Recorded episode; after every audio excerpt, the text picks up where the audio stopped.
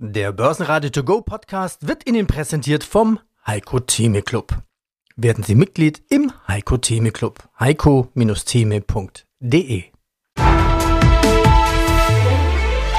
Börsenradio Network AG Marktbericht Jay Paul, der Chef der Fed, er gab den Spekulationen, den Zinssenkungshoffnungen so vieler Marktteilnehmer seinen Weihnachtssegen. Andreas Scholz vom DFV Eurofinance. Dieser Paulsche Weihnachtssegen hatte den DAX klettern lassen bis auf 17.003 Punkte. Kollegin Christine Lagarde von der EZB hatte es ja dann nicht so entspannt gesehen, was in der Folge zum Ausatmen geführt hatte beim DAX. Ausatmen freilich auf sehr hohem Niveau. In Summe läuft der Markt seit drei Tagen seitwärts, so auch am Freitag. Die Jahresendrallye macht eine Pause. Wenig verwunderlich. Zum einen ist das Jahr bald rum und zum anderen war am Freitag auch der große Verfallstag mit seinen eigenen Gesetzen. Ich bin Andreas Groß, verantwortlich für diesen Marktbericht. Außerdem hören Sie die Stimmen von Peter Heinrich und Josef Oberganschnick mit der neuen spannenden Rubrik, dem Geschäftsbericht zum Hören. Heute Österreichs Vorzeigeversicherer, die Unica Group.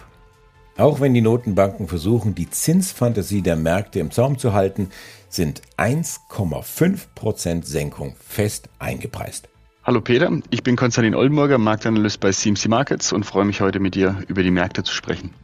Starten wir aber mit dem Abstieg vom Zinsgipfel. Ja, viele Fragen bleiben trotzdem offen. Die Marktreaktionen nach der Fed, Dow Jones, Nasdaq und DAX mit 17.000 mit Rekorden.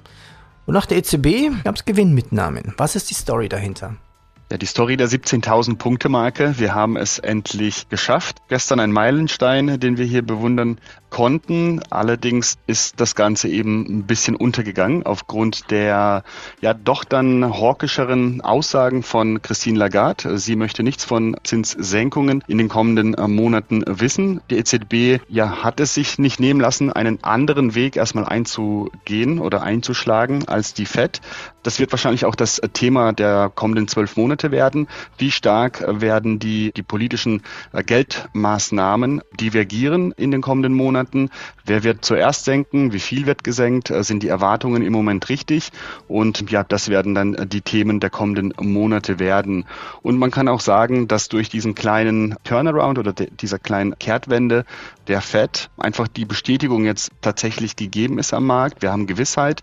Ja, somit sind das alte News und alte äh, Kamelle, die hier geschmissen werden und Somit brauchen wir ein neues Narrativ. Der Markt geht jetzt auch in Richtung Weihnachten. Wahrscheinlich brauchen wir hier einfach auch eine gewisse Konsolidierung, um dann mit neuem Elan in die Santa Claus Rally, das sind dann die letzten drei Handelstage im Jahr, dann zu gehen und auch dann positiv in den Januar zu starten. Alte Kamelle von der Fed. Schöner Begriff. Ja, man braucht einen Rücksetzer. Wie sieht es denn charttechnisch aus? Starten wir doch mal mit dem DAX. Ja, es riecht nach Blowout. Die 17.000, ich habe es gerade eben schon gesagt, äh, psychologisch sehr wichtig. Wir haben jetzt eine sehr energische Rallye gesehen und gestern dann die kalte Dusche.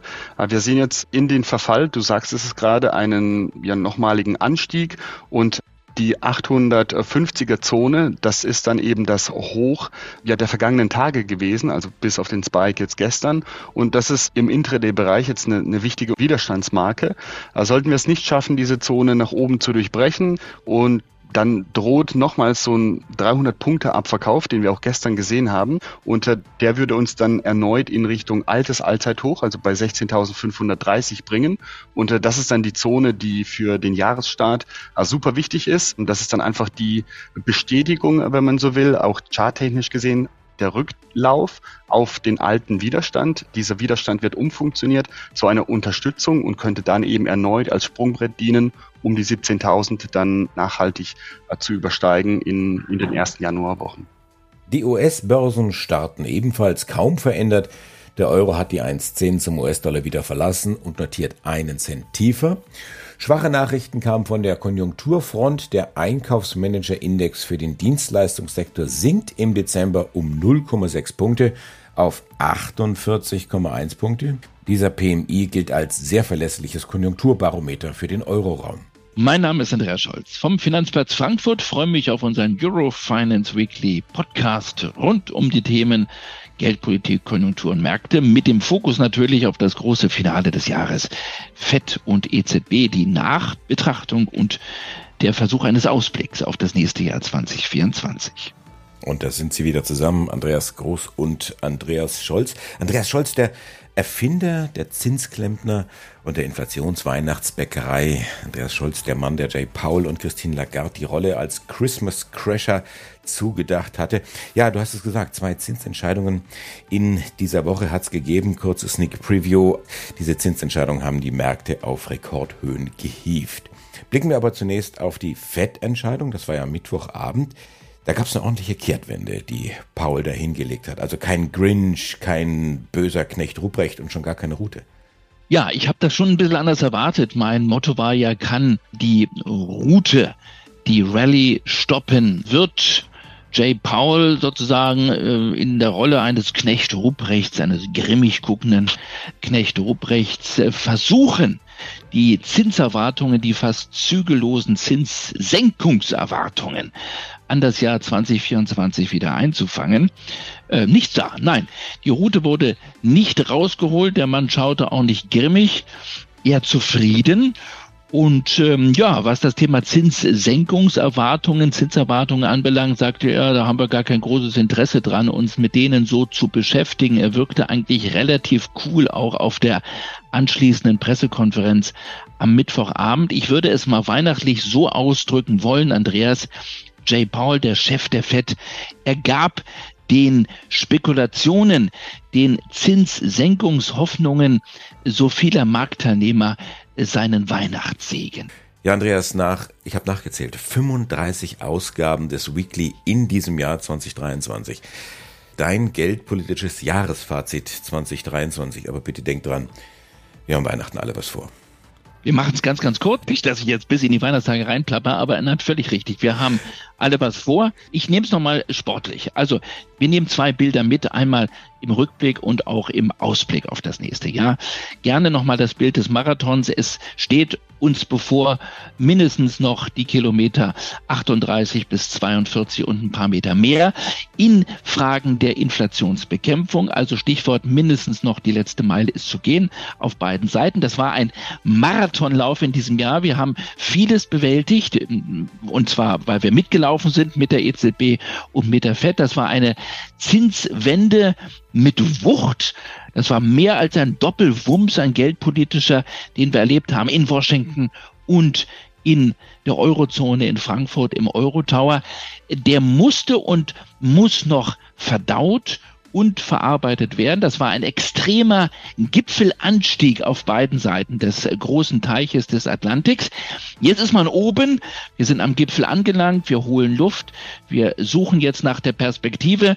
Die Seilschaft um Jay Powell macht sich bereit so langsam für den Abstieg, aber wie gesagt, die sind deutlich früher auch am Gipfel angekommen. Wir wissen aber auch als Bergsteiger oder als Bergwanderer, ich bin jetzt mehr der Bergwanderer, der Abstieg Andreas, ist meistens gefährlicher als der Aufstieg. Man muss trittsicher sozusagen jetzt runtermarschieren. Wir werden schauen, wie die Seilschaft um J. Paul das hinbekommt. Und wir werden dann schauen, wann die EZB den Rucksack packt und sozusagen bereit ist, das Zinsplateau äh, zu verlassen und wieder nach unten zu kraxeln. Das wird das Thema sein des nächsten Jahres 2024. Wir werden das weiterhin begleiten, nicht mehr jede Woche, so haben wir das vereinbart, aber immer wenn wichtige Etappen bei diesem Abstieg anstehen, dann bin ich gerne bereit, wieder mit den Hörerinnen und Hörern des Börsenradios diese Bergwanderung, diese geldpolitische Wanderung auch in 2024 weiterzugehen. Na, schon die Steuererklärung gemacht? Wir vom Handelsblatt haben in einem Steuerspezial analysiert, worauf das Finanzamt bei der Steuer 2023 genauer guckt.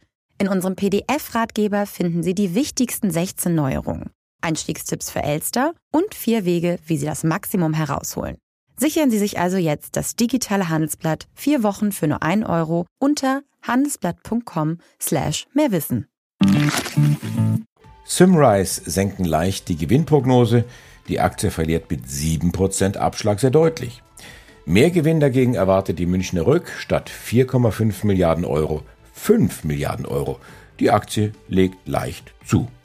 Das Interview ist schön. Ich kann jeden Satz beginnen mit wie sieht's denn aus nach dem Allzeithoch? Und jetzt sage ich, wie sieht's denn aus nach dem Allzeithoch im Dow Jones?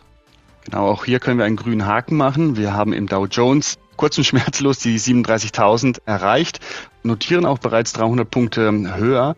Und auch hier die große Frage, wie weit kann praktisch dieser erste Ausbruch über dieses Allzeithoch führen? In der Regel, wie gesagt, die erste Euphorie verfliegt relativ schnell. Deswegen hier die Achtung oder die Vorsicht in den kommenden Tagen, bevor dann eben der Rücklauf eine sehr interessante Situation dann darstellt. Das wäre eben der Rücklauf in Richtung dieser 37.000 um dann ebenfalls die Möglichkeit zu haben, diese Widerstandsmarke als Unterstützung anzusehen. Und das wäre dann eben das Sprungbrett, um ja letztendlich neue Rekorde zu setzen. Vielleicht erreichen wir sogar in wenigen Tagen die 38.000, was dann ein erneuter Meilenstein hier wäre. Und eine Sache noch, wir hatten das ja auch als, als Thema in den vergangenen Wochen. Der Markt möchte nicht korrigieren. Und ähm, das bulleste Momentum, was der Markt an sich haben kann, ist, wenn er überkauft ist. Das hört man ja wieder. Oh, der Markt ist überkauft. Es ist gefährlich. Ich möchte nicht mehr rein. Und genau hier ist eben das, das Fieseste sozusagen, was der Markt machen kann. Er wird überkauft und er bleibt überkauft, weil keiner möchte raus und keine neuen Gelegenheiten werden gegeben, um eben Einstiege zu finden. Und genau das ist so eine typische Situation in einem Bullenmarkt und ja, in dem befinden wir uns aktuell und das sollte man immer wieder bedenken. Noch ein Allzeithoch.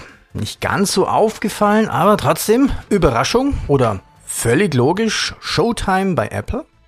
Tipptopp. Ich kann mich noch erinnern an die ja, Diskussion rund um das neue iPhone, was wir vor zwei, drei Monaten ja in die Läden bekommen haben. Das Feedback war eigentlich nicht so gut. Die Leute haben das erneut als Flop angesehen. Scheint doch anders gekommen zu sein. Die Apple, ja, gute Zahlen, wie wir gesehen haben im Quartal und die Aktie hat perfekt performt. Vom Tiefpunkt jetzt äh, im Oktober bei 165 haben wir gestern ein neues Allzeithoch erreicht. Die 200 Dollar sind es noch nicht geworden, aber ja, kurz unterhalb ja, notieren wir. Jetzt ist ebenfalls hier die große Frage, gelingt praktisch dieser Ausbruch auf direktem Wege, dann würde sich hier direktes Potenzial in der Aktie in Richtung 215 und 250 dann ergeben, vielleicht sogar dann in Richtung Quartalszahlen, äh, die im Januar veröffentlicht werden. Auf der anderen Seite könnte man meinen, okay, dieses Allzeithoch wie auch in den Indizes äh, dürfte erstmal ausreichen, um dann jetzt die letzten sozusagen in eine Falle zu führen, um dann erneut erstmal eine Korrektur einzulegen. Diese Korrektur könnte dann in Richtung 188 führen. Das ist dann das Tief, welches wir vor zwei Wochen gesehen haben. Wie sieht es denn charttechnisch aus nach den Allzeits hoch, nach dem Hochstand bei der Nasdaq 100?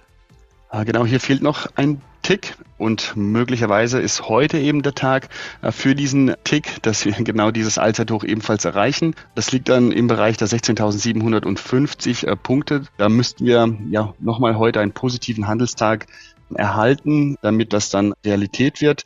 Vielleicht ebenfalls hier äh, der Verfall ein gewisses Momentum, was sich dann nochmal löst. Und dann gilt es ebenfalls, die Reaktion eben auf dieses Hoch zu beobachten. Wenn jetzt die anderen Indizes so ein kleiner Indikator eben dafür sind, dann könnte ebenfalls ein, ein kleiner Rücklauf hier anstehen, der dann zumindest etwas heiße Luft rausnimmt. Äh, wir erneut in Richtung 16.100 laufen und äh, dort hätten wir dann die erste Unterstützung und später dann auch im Bereich der 15.700, wenn die überhaupt äh, nochmal nötig wird. Eine Bitte noch an alle Sportlerinnen und Sportler mit einem großen Herzen. Unterstützen Sie das Familienprojekt Luise läuft. Bringen Sie Luise gemeinsam mit Papa Andreas Scholz zum Berlin-Marathon und helfen Sie gleichzeitig dabei herztransplantierten Kindern. Ein großes Herz hilft vielen kleinen Herzen. Ich glaube, wir haben es hin und wieder mal thematisiert, dass wir beide dem Marathonlauf durchaus zugeneigt sind. Du hast ein Riesenprojekt vor der Flinte, 50. Berlin-Marathon, du dabei und das Projekt hieß auch du mit deiner großen Tochter. Ihr wolltet gemeinsam den Marathon laufen. Du bist als Mitglied des Jubilee Club gesetzt, musste dich nicht kümmern um, um Startnummer. Deine Tochter musste an der Verlosung teilnehmen, hat es leider nicht geschafft.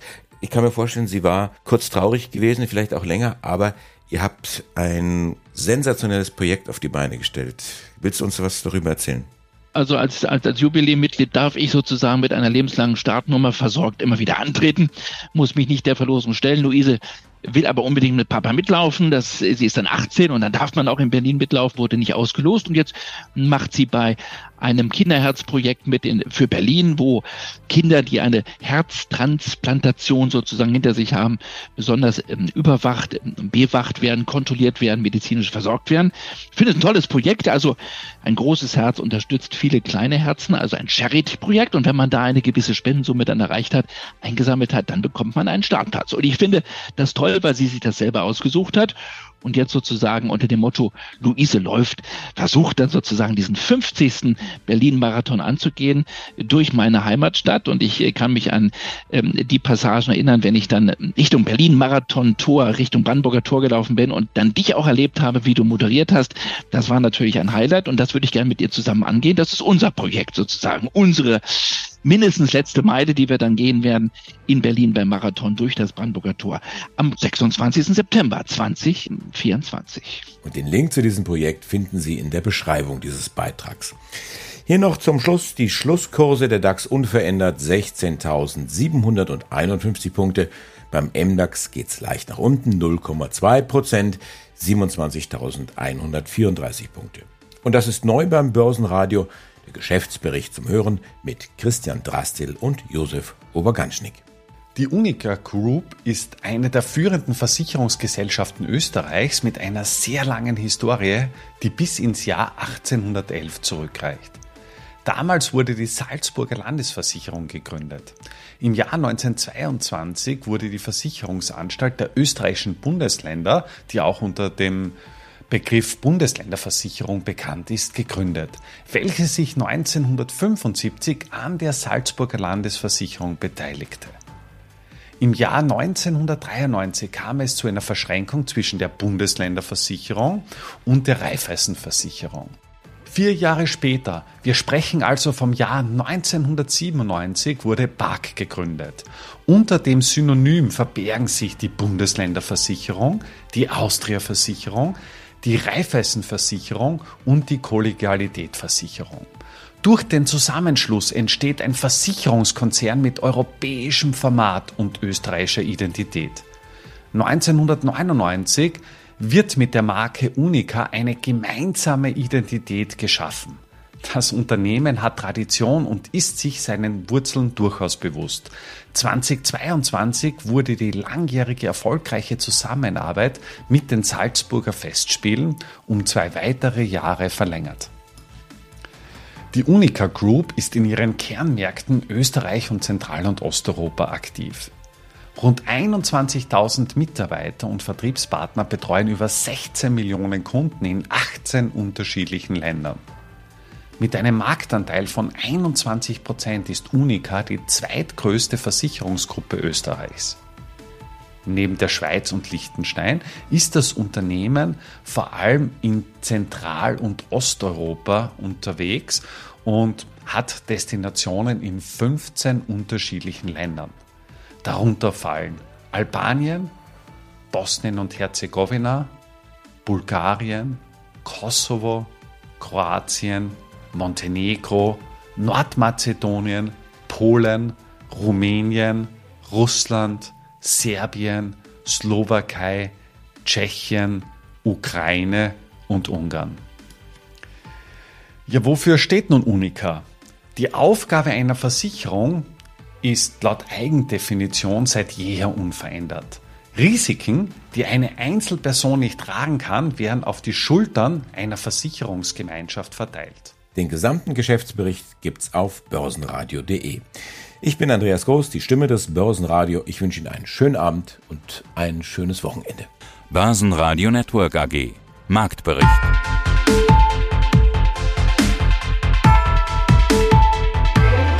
Das Börsenradio Nummer 1. Börsenradio Network AG. Der Börsenradio To Go Podcast wurde Ihnen präsentiert vom Heiko Theme Club. Werden Sie Mitglied im Heiko Theme Club. heiko-theme.de